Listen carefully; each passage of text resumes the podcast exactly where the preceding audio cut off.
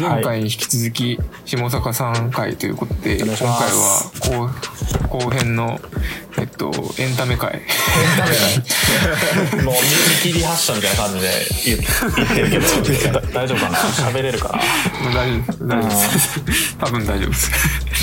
ってことでえっとまあ前回の後半らへんにまあ、僕が、えっと、下坂さんとどっちが先に映画を見れるかっていう競争を勝手にしてたっていう。ザキヤマの方でね勝手に確かに。めっちゃ勝手だけどね。で、まあ、そこから、えー最近何見たという話になりかけ、うん。今に続くという。感じで。ね。で映画で言うとですね、うん。映画館で見たので言うとこれ下坂さんも見てらっしゃいましたけど、はい。あのウエストサイドストーリーですね。あああれ見た。はい。はいはいはい。ミュージカルね。えー、ミュージカルなんだ。ミュージカルは僕の中でなんか一個ポリシーがあっておポリシーがある。絶対、何？はい、ミュージカル系はもう絶対映画館で見るっていう。あまあ確かに重要かもね。そのお音楽的な迫力もそうやし、あなるほど。えなん具体的にどうどうなんでなん？あの僕あれ名前ど忘れしちゃったけどあのヒュー・ジャックマンの、はいはい。あれ何やったっけな？えっとあれじゃないですか？何やったっけ、あるねレミゼじゃない方レミゼじゃない方です。サーカスの方です。えーっシとョー。あれ何やったっけ？お俺も。グレイティストショーマンショーしか出てないけど本当に見てんのかっていう感じかもしれない。怪 しいでグレイティストショーマン見た時に僕あれあのなんだろうな。なんかレンタルかなんかして家で見たんですよね多分、でその時にうわこれ映画館で見たかったってめっちゃ思ったんですよね。ああそこでね。えー。そこからミュージカル系は絶対映画館で見ようっていう決意。確かに家のスピーカーとかじゃやっぱ限界あるもんね。こう歌ってたりして、なかなあとまあか直近で言うとやっぱスパイダーマンは化け物でしたね。あスパイダーマン。ねよかったね化け物でした。スパイダーマン。あ言うてはまあ見らん感じか。そうですよあんまり見ないですね。映画。映画はもうネットフリックスであるやつをちょこちょこ見るくらいですもうあーまあわざわざ映画館行ってみらんかみたいな感じ、そうですね映画館行って見ないですね。確かにそうよね。あんま確かにその作品を見るとかストーリーが分かるっていう点ではうん映画じゃなく映画館じゃなくてもいいっていうのは確かにあるかもね。まあネットフリックスとかが出てきても余計その傾向は増しましたよねうん。で俺ネットフリックスを映画館で見たいっていう夢があるんよね。確かに。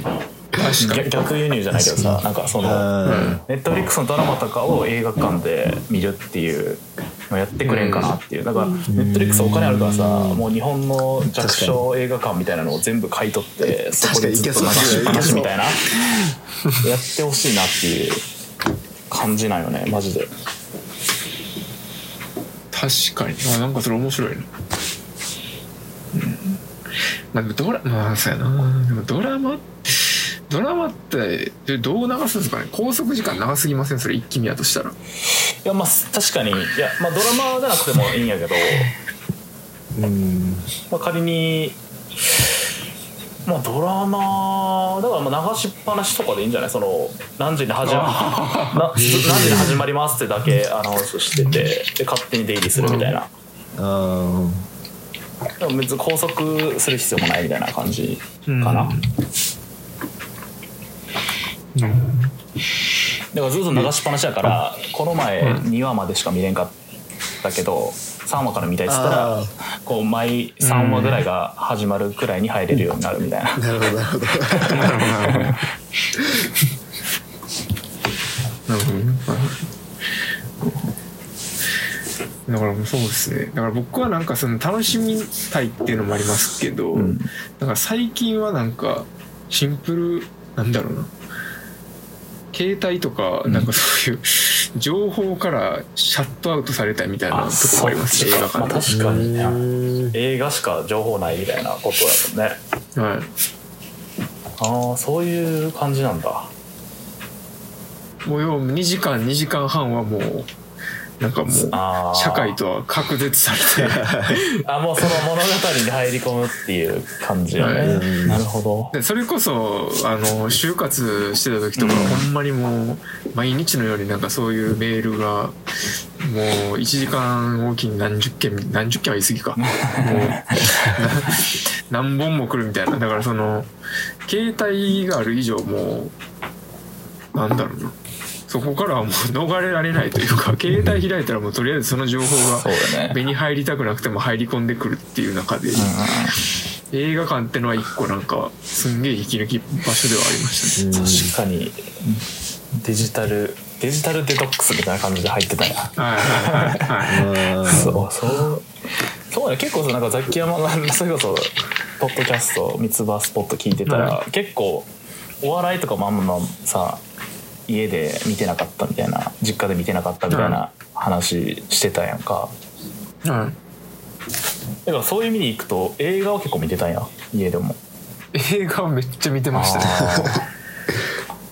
親父がだからそういう洋画とか大好きあーはいはいへー一緒や。で、でガキンチョの頃からそれこそそういうのを一緒に見てましたね。そうやそそれあるかも。それ一緒やわ多分ああそうですか。うん、めっちゃ父親が普通の地上波よりずっと映画見てるみたいな。わその当時っていうか、ワウワウやったからさワウワウ加盟してて、ワウワウかワウワウで流れてる映画をこう録画してたやつを見るみたいなうん。のがあったから、ね。そう。言うては結構お笑いとかずっとちっちゃい頃から見てたんや。僕はずっとバラエティ派ですね。お笑い寄りですね。ああそう。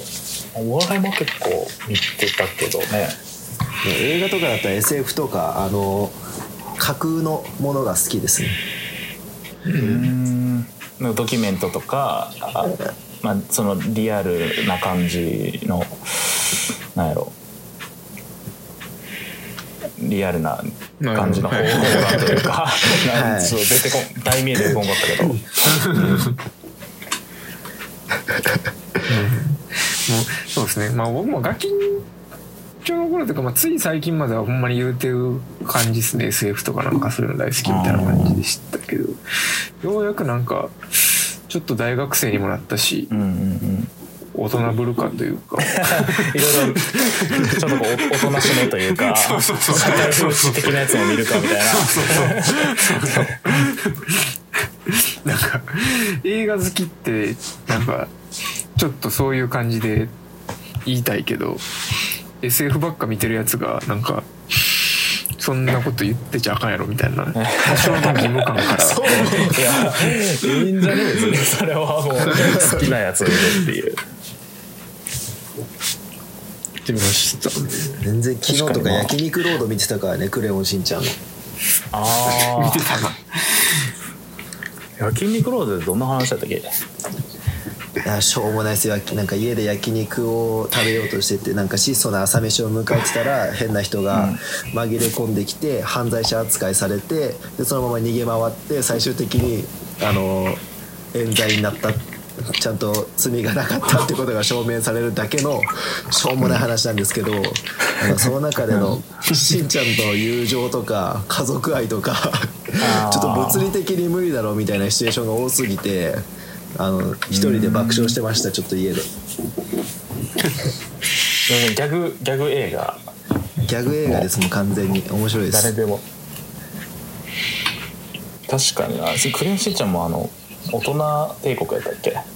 ありますね大人であもれがなんかすごい一番見てるしなんか一番記憶に残ってる感じかな。あれ人気ですよねあれ、そうなんかねあのー一番クライマックスのシーンでなんかクレヨンしんちゃんが東京タワーをずっとこう傷だらけにながらなりながら登っていくっていうあの描写がなんかすごい目に焼き付いてるっていう。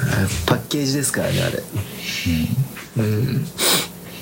まあだからなんかしんちゃんという体裁をかぶった中身は結構大人向けですよねあれなんか、そうよね。なんかあの子供向け映画やったとしてもなんか子供を見てそれ連れてきてる大人も楽しめるみたいなうん。のもちゃんと頑張って作ってるんかな。そうですよね、考慮されてますよね。あとねエンタメっていうかそれで思い出したんですけどフィルフィルマークスっていうアプリ知ってます？何それフィルマークス？これ結構おすすめですよ。あのエンタメ好きな人は特に。フィルムなんか自分はい。自分のなんか見た映画とかドラマとかをなんかスストックできるんですよね。へでえ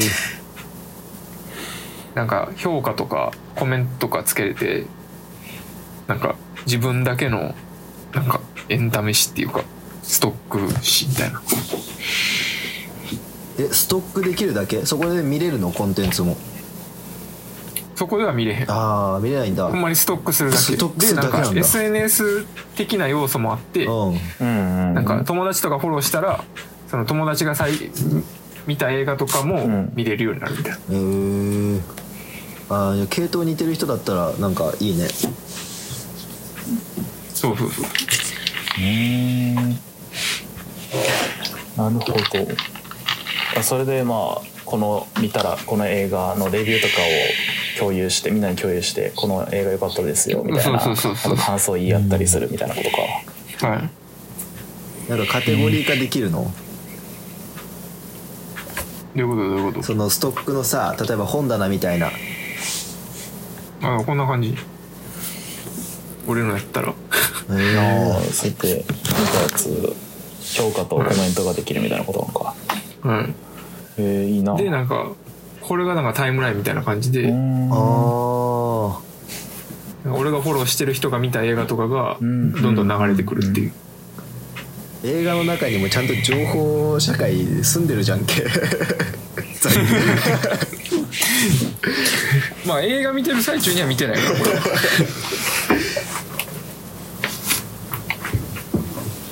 でなんかさっき冒頭冒頭っていうか第1回の冒頭でなんか下中さんオードリーの ANA とか言ってましたけどラジオ聞くラジオ聞くんですか？ラジオね俺めちゃくちゃ聞くんよ。で週休で聞いてて、いいじゃないですか。うん、僕もめっちゃラジオ聞きますよ最近。週休で聞いてて。月曜日がでもまだね聞くやつがまだなくて。月曜日が何聞いてんの？えっと、まあ、火曜日からいくと RP の DC ガレージはいはいはい Creepy Nuts。うん。はいで水曜日が佐久間宣行佐久間さんはめちゃめちゃおもろいでです木曜日がハライチのターンとマヂカルラブリー。マヂカルラブリー。はいはいはいではい。金曜日が霜降り。で土曜日がオードリーとうん。で霜降りのあのローカル番組「騙し討ち」ってやつ。うんはいはいはい。騙し討ち聞いてる。のやつ。で日曜日が有吉の「サンデーナイトドリーマー」っていう感じかな、はいはいはいはいはい。あと他ねあのウェブウェブというか YouTube で載ってるあのさらば青春の光の YouTube チャンネルがあるんやけど そこに載ってるあのーえあれ聞いてんすか？あれ聞いてる。あれ,、えー。えあれのねあのーしずる池田とフはいルーツポンチ村上のも最近ちょっと聞き出したんやけどそれじゃなくて、うん。あのーインディアンス田淵とえっと、席スタートの相席スタート山添、あの二人がやってるはい30分だけのやつがあれめちゃくちゃ面白いなんか特殊な二人、そう。あれめっちゃなんか30分ですぐ聞けるしあの掛け合いがねめちゃなんか多分ねプライベートでめちゃくちゃ仲いいんか知らんけど掛け合いがめちゃくちゃ早くてテンポ良くて面白い。30分あるからうんねすぐ聞けると思う。あのさらばの YouTube の登録者数の伸びを妨げてると言われてるラジオです。今あの YouTube のさ低評価のボタンがさ数字表はい表記されんかったけど、はい。前はなんかその表記されてたうちはなんかそもそも聞聞くかどうかとかじゃなくて高評価と低評価の数字を一緒にするっていうすゲームがややられてたっていう感じだね。そのぐらいなんか聞聞かれんけどなんかすごいいじられてたみたいな。やつ。でも聞いてみたらなんかなんとなく面白いなっていう。うんそういう感じでもラジオとかめちゃくちゃ聞くな。やっぱラジオいいですよね。僕もほんま下坂さんが今おっしゃったやつは結構聞いてますね。であとそれ以外で言うと、うんなんか最近ラジオでもこれラジオなのかな？わかんないですけど川島明の寝言ってやつとか。あー時々なんか。川島家聞いたことないな。うなんか毎回ゲストで来るんですよこれ。あへえで最近やったらなんか平成のぶしこぶし吉村とか来てて、はいはいはいはいはいであの相席スタートの山添とかなんかあの「ラビット!」で毎回わけわかんないやつ出すじゃないですか。山添ラビットでその暴れてるよねたそのたそのたその度にこのラジオに呼ばれて、うん。川島さんから説教されるみたいな、つながってんだ。ああー聞こう聞こう。ん。いや俺山添めっちゃ好き最近。う行かれてますからね。なんかうん。お笑い界が結構わかりますね。それこそ吉村とかの回とかはなんか勢力図というか。天下天下取りたいみたいなはい。言ってる芸人やもんね。あとハライチのターンで、うん。あのこれ1年ぐらい前のエピソードなんですけど、うん。満島ひかりさんが来たやつ聞きました？あー満島ひかりってどんなやつやったっけ？どんな人やったっけ？えっと UQ の CM 出てる人。あ女優か。はいはいはいはいはい。あえっとね多分聞いた聞いた聞いた聞いた聞いた。聞いた。いやこれねあの YouTube にあの満島ひかりさんが来てる回出てるんで、あのこれ聞いてる人も聞いてほしいんですけど満島ひかるめっちゃいいなってここで僕どもうドハマりしたんですよなんかなんかなそのなんかひたすらなんていうかななんかいいなんか天真爛漫っていうか、あうん。そうなんだ。うんなんかうん男子が無条件に好きになっちゃう系女子。怖くばじゃんか35歳みたいな感じ。確かに。ちょもう一回聞き直そうかな。なんかし詳細はもう覚えてないかもしれんまあ直近またねハライチのターンゲストおったよね。うんうんうん。シリコやったっけ？ねいや面白いですよね。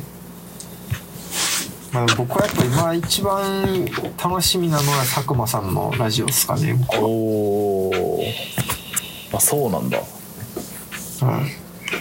えへーど佐久どういうんところっていうか？ななんでって言われたら難しいですけど。話めちゃくちゃうまいよね。なんか裏方なのに、ディレクターでしたっけ？話なんかなんか異常にうまい。うん。テレビプロデューサー。あプロデューサーか。まあ、ディレクターもやりつつみたいな。なんかデディレクター業を続けたいけど会社におるうちは絶対こう上に登っていって管理職にならないといけないみたいなのがあってでー。もディレクター続けたい。どうするかっつったら独立するかっつってなんかテレビ東京やめて独立したって感じ。あなるほど。らしいね。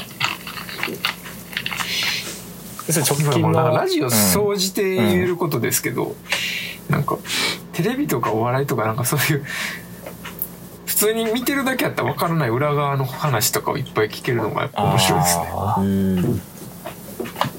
確かにねそれそうよね。結構知らんとこでというかそんなとここだわってんのみたいなさ、うん。のもあるしそれこそなんか直近ゲストのあの秋元康ゲスト会のやつとかもめっちゃ面白かったよね。あれめっちゃ面白かったですね。うん秋元康やばいなっていうやばいね本当に秋元康天才なんだみたいなそうはい。ほんまに天才でした。なんか作詞とか作とかいろいろさプロデュースとかやってるけど作詞もさなんか1日2曲書いたりとかさで下手し なんかアルバム1曲全部書いてたりとか1日で。すごいね。そう。でなんかこういろんなと、なんかうん。いそうそうそう。なんか一個すん化け物やなって思ったのは、うん。なんていうかきっかけ？あの乃木坂の曲のきっかけっていう曲があるんですけど、うん。なんかあの想像力やなと思いましたね作詞ってほんまに。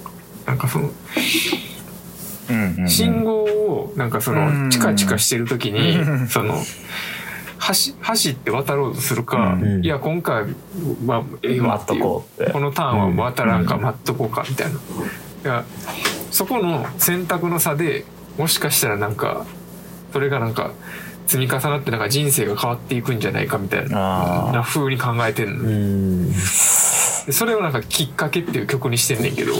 えだからもうなんかそれこそきっかけを得るアンテナがエグすぎるっていう。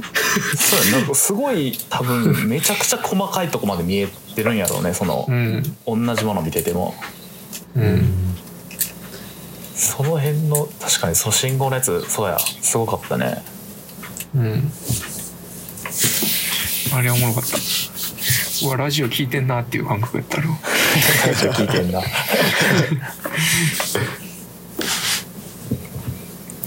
えー、言うて他なんかララジオ以外、まあ、霜降りラジオ聞いてるって言ってたけど、はい。他なんかあるのなんかハマってるエンタメというかハマってること全般なんかない？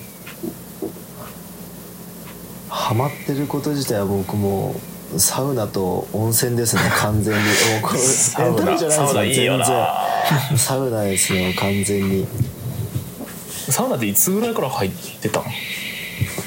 サウナはあけの温泉のバイトを大学1年生の頃からやってたんですけどそれでもう一時期もう部活なんかほったらかしでバイトばっか行ってた時にあもう週7でバイト入ってた時はもう週7でサウナ入ってからもうバイクで、もう湯冷めする勢いで帰ってくるっていうのが 日課だったので。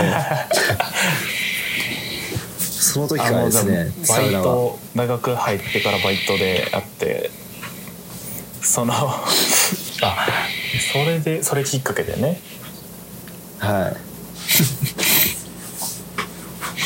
サウナね。サウナも俺なんか俺も大社会人になってから入り始めて実は。はい。サウナ、まあ、それまでなんかサウナってなんか絶対体に悪いやろと思ってて。あー。確かに。無理してますからね。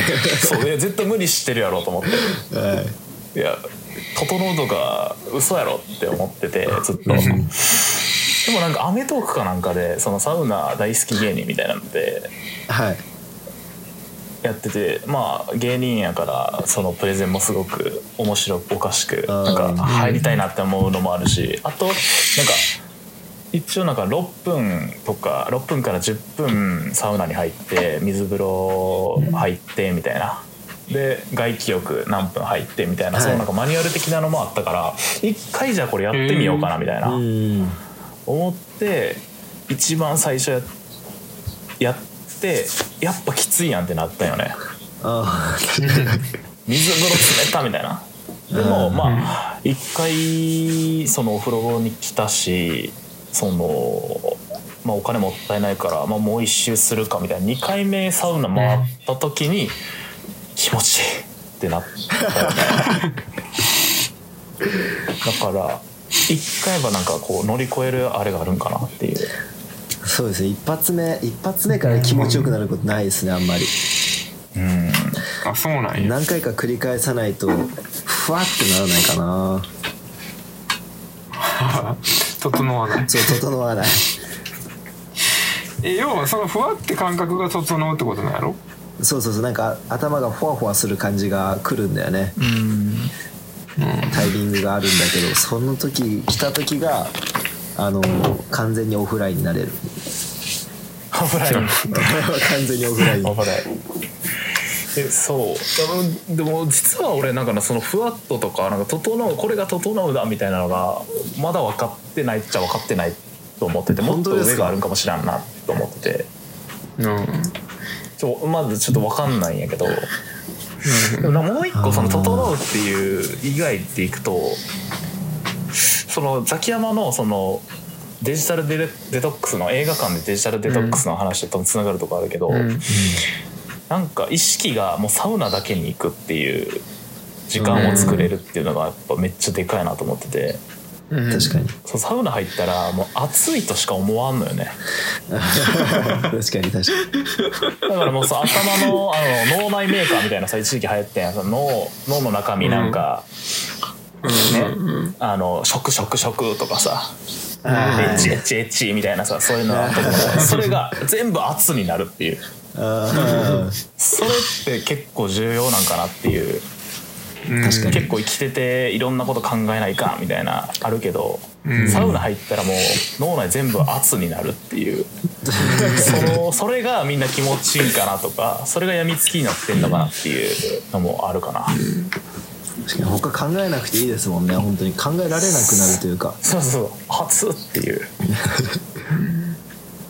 よくサウナ入って水風呂入ってうん。外気浴でこうお風呂の縁で寝っ転がりながら空見ててあのその時になったらすごい考えましたけどうわ今日ななんでこんな仕事してたんだろうかなみたいな。それはすごい考えましたね。そのなんか外気よく外気浴でね現実にちょっとこう片足ちょっと戻って突っ込んでみたいな、なるほど。ねなんか逆にその時間があのー一日を振り返るというか考えられる時間をを作れたかなと思いますけどね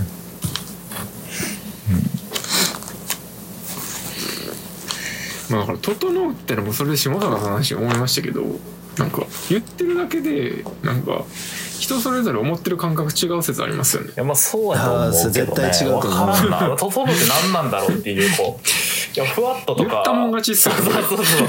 その辺ね。その辺ねちょっとまだわからんっていうよ。俺の中で。これだっていうのがまだ確証が得てないから。でもそれ以外のとこでいくとその頭が熱いでいっぱいになるからそれはそれでいいよねっていうところで今納得してるっていう。なんか科学的に解明してほしいけどな。整い出したらなんかこういう脳内物質が分泌されてるみたいな。えー多分絶対あると思うよそんなんもう。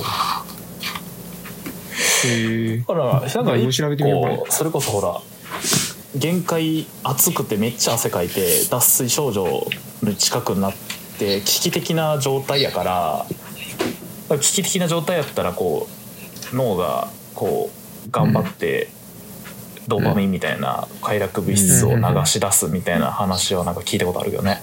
ううんそう。だから人工的にこう危機状態を作ってはいはいそうは脳を騙して気持ちよくさせてるみたいな。いうん。なんかでもあんまりまだ温泉とかそういう研究してる人少ないんですよね全然。脳の研究とかしてる人はいるんですけど温泉学とかそういうの研究してる人が全然いなくて。あそっちの大学院ちょっと見てたんですけどなかなか見つからないんですよね。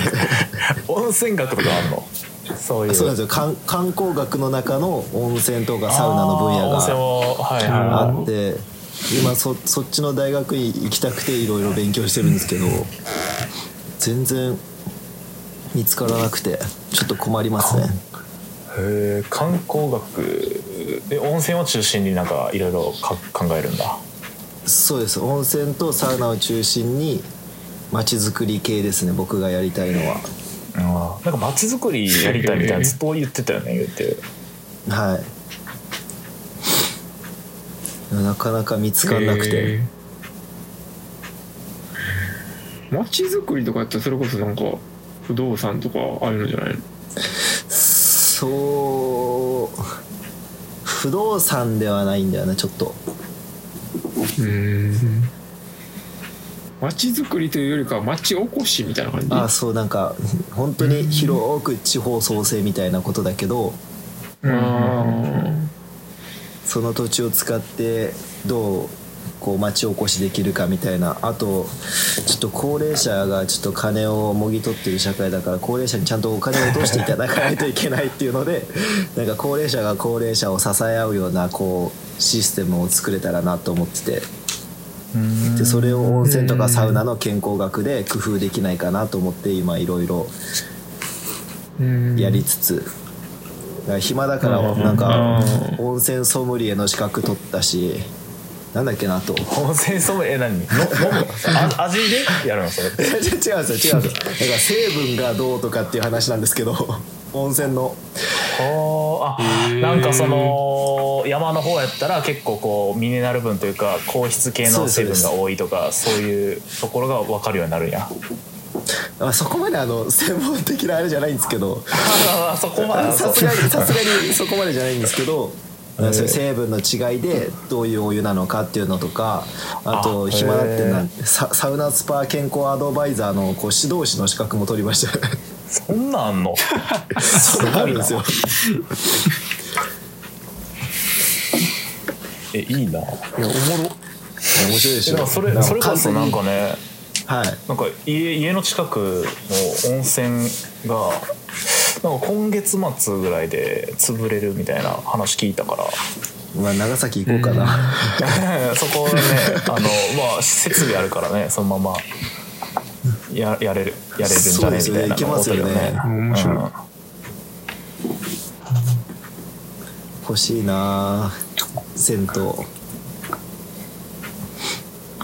銭銭湯っていう存在自体がもう最近ないからね。あそうすごい減少してんだよね。全然なくなっちゃって。でも最近なんかスーパー銭湯と銭湯の違いみたいななんか知ったわ。えスーパー銭湯と銭僕も分かってないもんねなんかその銭湯って言ったらなんかその料あえっとままず違いでいくとなんか料金が全然違うらしくて。うんうん。うんなんか銭湯がまあ安くてスーパー銭湯が高いっていうふうになんか定義されるんやけど、はいなんか国の法律かなんかででそのできたほあその法律ができた時期っていうのもなんかそのみんな家庭に1個お風呂がない時代みたいな感じで、まあ、銭湯ないと体きれいに保てませんみたいな時代に作られた法律かなんかわかんないけど、うん。条例か、はい。だからそのみんなが清潔で保つために銭湯は安くしないといけないみたいな。うん。なんか価格の上限みたいなのが設けられてるらしくてもう何百円以下とか1回あたり。うん。でスーパー銭湯はその法みたいなのをあの出るためになんかうん。銭湯内に飲食店とかなんかゲームセンターみたいなのを置いてなんか複合施設としてやってるみたいな。なるほど。そっちの方が利益率がいいからあの経営上そっちの方がいいっていうた単純に銭湯やるより。っていうのが聞なんか銭湯聞いた。はどっちかというとなんか公共施設というかなんかそっち系の立ち位置にいるっていう考えなのあそうそうそうそう。どっちかっていうとそういう機能があったらしい。昔は。うん。はあ。いや奥が深い。確かに銭湯安いもんな。音楽とかどうですか？音楽。下坂さんって何聞いてんヒップホップですか？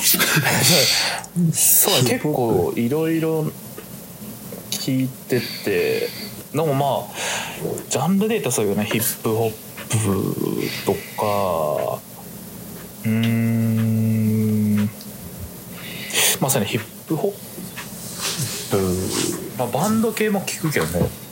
中学校の時とかはもうすごいバンド系好きでホーホーロックうん。が好きで、で大学入るぐらいからかなそのヒップ。それこそなんかフリースタイルダンジョンみたいなのがめちゃくちゃ一時期流行ってそれ入り口であヒップホップの曲ってこんなんあるんだみたいな。あやっぱフリースタイルダンジョンすごいですね。僕もそれっすもん。あそう。そうよね。なんかそれ以外なんかちょっと正直オラついてるやつらの曲やから なんかそんな歌詞とかもそんななんか大したことないやろみたいな。うん。もっとバンプとかいい曲あるやんみたいな。みみんなこれ聴けやみたいな思ってたんやけど フリースタイルダンス入り口でなんかいろいろヒップホップ聞いたら、まあ、そもそもなんか成り立ちますわなんかしゃそのけ権威とかさそういうことに対してこううん。反発していこうぜみたいなのが成り立ちやからそういうテイストで聴ける音楽ってなんかいいなって思うよね。うん。すげえなそうっすよね。ヒップホップでは何聞いてるんですか？ヒップホップでいくと何を聞いてるかでいくと最近やっぱり新しく出たのでいくとあのクレクレバとゾーンのやつ。ククラフト？あそうそうクラフト。前タンポポっていうのでまあやってたんやけど多分もう一回なんかやってんのかな？その2人で。うん。なんかシンプルにそのあー韻めちゃく韻のさその弾きご弾き心地とかがすごい気持ちいいし、うん。ラップめちゃくちゃうまいなみたいななんか茅脇さんかなんかとネタやってませんでした？あれちゃうか？ネタっていうかあのオイコンかなんかで歌ったね2人で。なんか今もやもやした思い出がなんかそう2思い人でってきたななんか。替え楽器とね歌ったね。いやいい時代やったなあれはそうねそれで言うと本当コロナでね全然。うん。ね確かにそういう集まりというかさ宴会的なやつがないのは辛いよね、うん。だからほんまにだから下坂さんらの代の追い込んがほんまに最後そうだよね。まともにやった追い込んですよ。多分。えその追い込んさできんかったわけやん。いわゆるそのほやりたい形でというかさはいはい。はい。だからその後々同窓会的なノリで追い込んしようみたいなとか思ってるん でそれがえっとついえっと2月かな？2月の真ん中ら辺に企画してたんですけど、はいはマンボウいはい出て そうだね。いつなったらできるんやっていうっていう。そういつだってってしかも。もうみんな社会人ですからね。確かそれね合わんよねそれで。にうん。とユうスケずっと頑張ってますけどね予定合わせようと。あそう。いやそれはね本当に気の毒や本当まあでもあれもねなんかその大学生4回生ならではの学校でしか生まれないそれこそバイブスがありますからね。バイブスがね。あのなんか刹那的な。うんそうだね。なんというかなんとも言えへんけど。確かに。やっぱサザンカでしか生まれないバイブスがあるんで。そうだね。あそこすごいよな。キャパ広いよな。うん いやまず最初見た時びっくりしたもんなんかあの先輩たちがさこう瓶ビール開けてこううん。シャーってこう振ってさ下畳畳やのにさ畳になるすごいもうすごいことになってるね多分畳もさ、まあ、いやなあれもだからそうですよ。なんか普通に座ってますけどあれなんかもうとんでもないそう。歴史を経てる畳ですよ。そう。し染みていってるよねずっとなんか だからそのだってあげ、ん。あげくあれ下坂さんの代に追い込んなんかな？あげくだって高松浩二あっこでゲロ吐きましたからね。そうや ったっけ？最悪やなそれ。絶対嫌や。であいつは掃除何もせずにトキちゃんとかあのカトリオとか他の棒高アパートがうん。工事のゲロを掃除するっていう、えもう訳が分からん最悪だ。それ一個上の追い込んかな。言うてもさ追い込んかなんか忘れたけどさなんかめっちゃ泥酔したよねなんか。僕追い込んかカンカレの後かどっちかであのそちょっくんさんの家で起きてます。そうなんかねそれこそめっちゃくちゃなんか泥酔してでもうなんか意識もなんかあるかないか分からんみたいな怖ーみたいな感じで、とりあえず水飲ませようみたいな感じで。その説は。そう。そうそうなんかね知らんうちに飲んでて潰れてたみたいなお覚えてるわなんか。なんか先輩を巡ってたんですよ。その先輩を巡ってた記憶があるんでおはいはいはい。あ追い込んかじゃあ関西先輩かなちょっとどっちか忘れたんですけどそれで一人ずつ巡ってたらうん。だから亮さんの時にめちゃくちゃ飲まされてしまって、でそれ以降からがあんまり記憶ないです。そうよね。いやほんまいい時代やなあれ。楽しすぎたなあまりにも。ね後から優奈から聞いて下圭さんがもらいゲロするわちょっくんさんがもらいゲロするわみたいな話聞きましたけど。そうそういう家だとかねマリコとかおったわ。そうそうそう もらいゲロしたあれ最悪やったお前匂いが嫌や本当に。あの何食ったんやっていう確かに。でも人生で本当に2回2回くらいしか本当あそこまで飛んだことないんで。あれ結構ねすごい危ないとこまで行ったんじゃないかなって危ないところと言ってますね完全に怖かったもんすごい。これ救急車呼ぶみたいなそんな感じだったから。本当ですかそう。でも呼んそう呼ばないかんでも意識はまあある程度あるしなみたいな。うん。その辺で、ね、それこそねきっかけじゃないけどこうあそこでこう点滅してた信号が赤になる前にこう渡りきれたなっていうのはあるよね。いやだからそこら辺全部ひっくるめてサザンカ集まってみたいですけどね。そうだね。い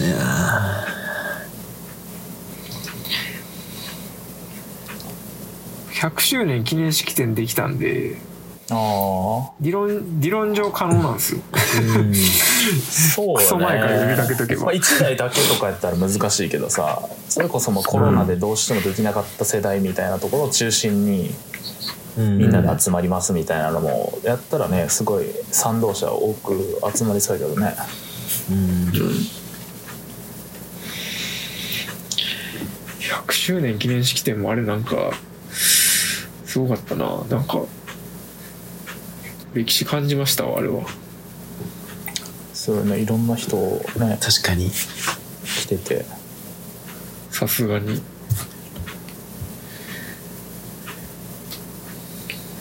でそっからえ？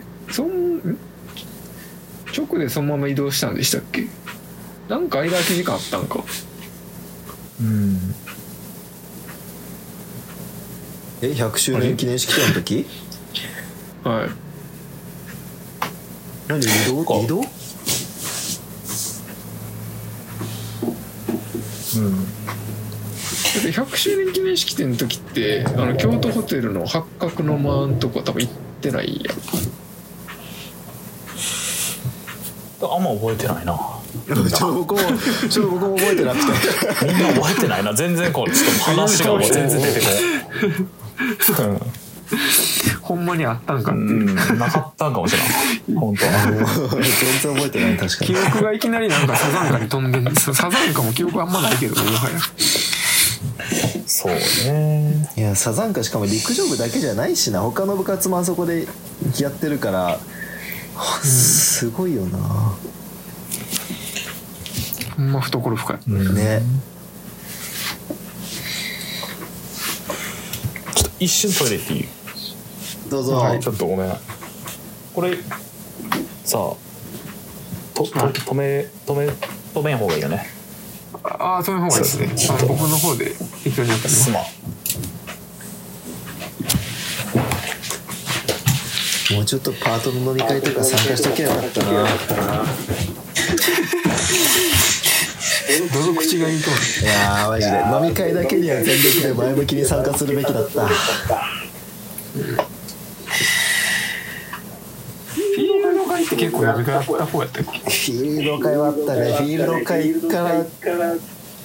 すごい。だって岩井さんのうんこ事件の時には立ち会えたからよかったけどさ。なんかああいう事件は 絶対起きるからさそういう面でそうやななんか何何々会とかさ全部あったけどもうマジ片っ端から参加してくればよかったもんね。社会人になってからあんな飲み会ないしさあれほどさ飲み会にバイブスが高い人間も揃ってないしさ。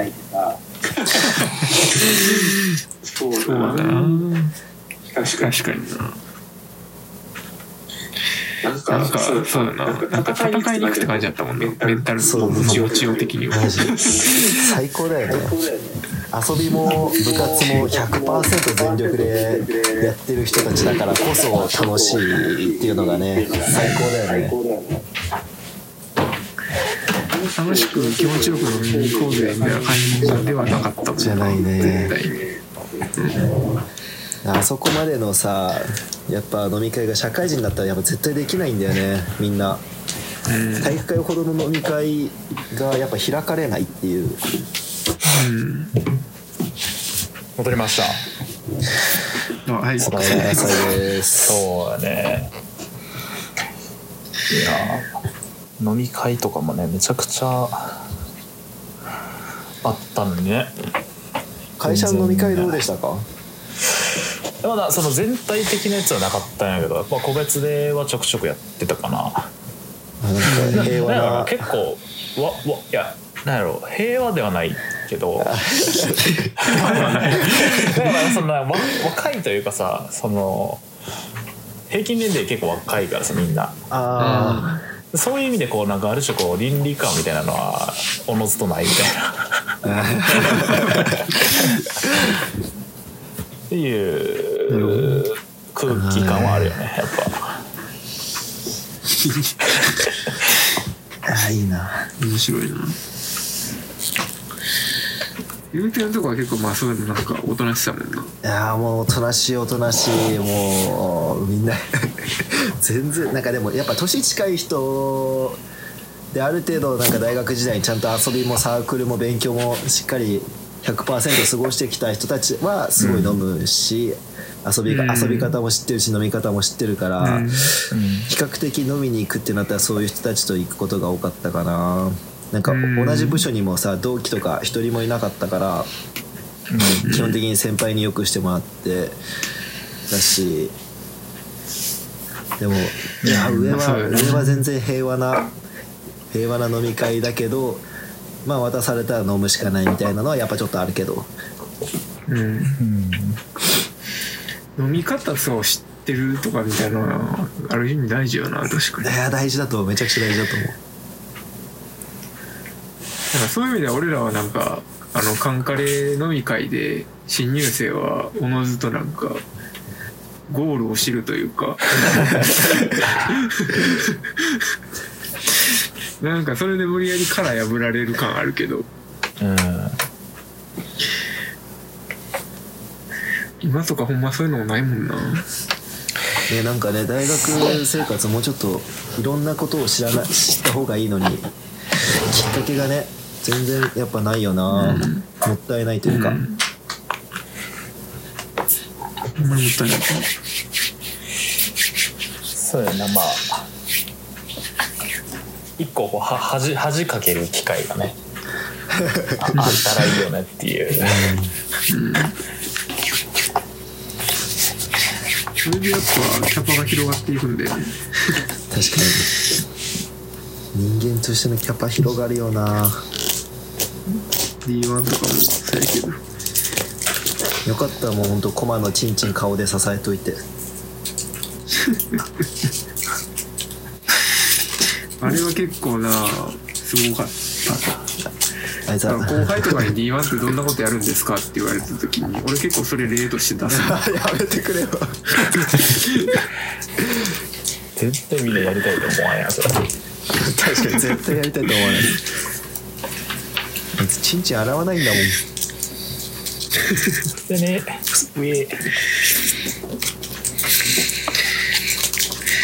やー時代だったねまあこんなとこですかね。もうでもだいぶ最後らへんめちゃくちゃな雑談になっちゃったっていう感じだけど。エンタメ忘れてきちゃった。まあこんな感じで僕らはいいですよ。なんか自己満足でやっていやるいいよね。いやなんかすごい久しぶりに話してなんか楽しかったわ。またね。まああの、うん、またラジオ以外でもラジオでもお話ししましょいやー ほんまに一回長崎行く必要がありますね。う行く必要ある。あラーメンすすりに行こうか。そうなんか長崎ねなんか若者の流出がなんかすごい多いらしくて。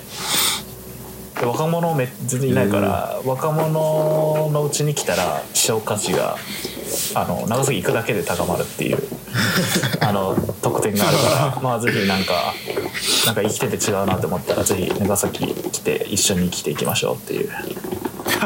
希少価値高い高い人たち同士で。あの、はい、あの高齢者の人たちをねこう横目に楽しんでいきましょうっていう。素敵だ。はい。えー、っとで、あ、そうですね。で、えっと、下坂さんのラーメン屋さんのインスタグラムのアカウントを概要欄に貼っとくんで、ぜひフォローしてください。はい。これ聞いてるお願い。ぜひ来てください、はい。またなんかサービスします、高菜お願いします。じゃあ、えー今回のゲストは下坂さんでした。ありがとうございました。ありがとうございました。ありがとうござい。ました、うーんで、えっと、ちょっと俺締め方ミスっちゃったなって今思ってんねんけど。いつもは全員せーので終わんのになんでか分からんけど。見送るタイプにするっていうなんかわけのわからんなんかラジオ聞きすぎてそういうムーブをしてしまって。えーっとですねどうしようかな。次回ゲストの話ちょっとしようかな。えーっとまあだまだ誰も決まってないんですけど一個持ってんのはまあ一個でそうやな。なんか随分昔に玲子さんがこのアカウントをフォローしてくれてなんかゲストでお願いしますって言ったまま言ったっきりでこっちは何の音沙汰もなくもうかれこれ半年ぐらい放置してるねんけど。散らし散らしてるな。そっから経由で渡るさんまでたどり着こうかなという作戦で。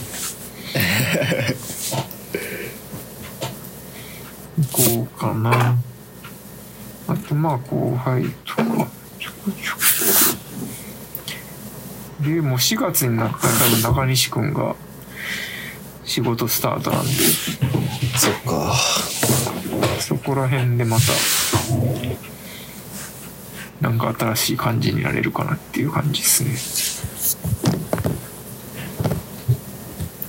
はい。